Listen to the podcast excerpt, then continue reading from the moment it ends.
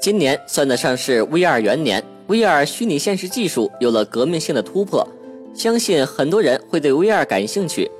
现在国内的 VR 眼镜可谓是多之又多，价格从几十到上万不等。那么问题来了，目前 VR 设备值不值得买呢？今天我们就来聊一聊这个问题。按照目前 VR 的硬件形态来划分，VR 头戴设备主要分为三种：移动端头显。外接头戴式设备和一体机头显，移动端头显也就是所谓的 VR 盒子，只要放入手机即可观看，如小宅 Z4、暴风魔镜等等，相当于纸盒的 VR 设备，价格在几十到数百元不等。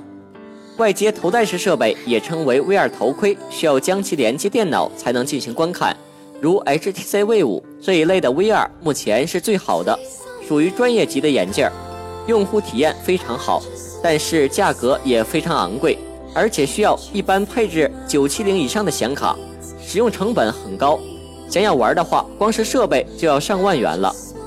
除此之外，外接头戴式设备需连接 PC、PS4 等外接设备进行互动，在体验一些可活动的游戏时，必将受到数据线的束缚。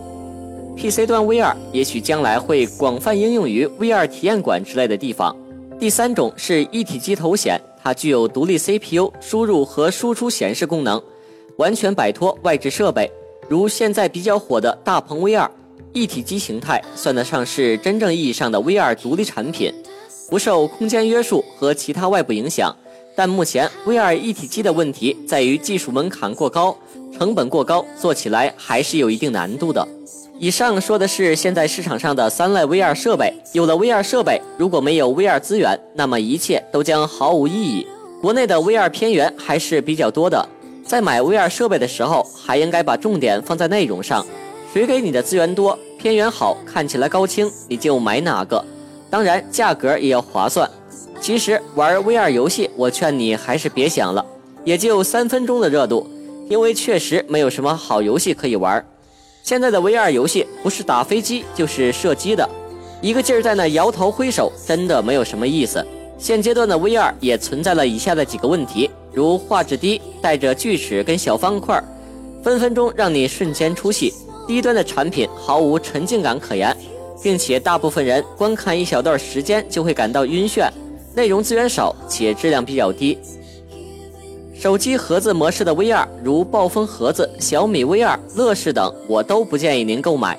买回家最多玩半个小时就会感到后悔，然后搁置在一旁，在那里安静的吃灰。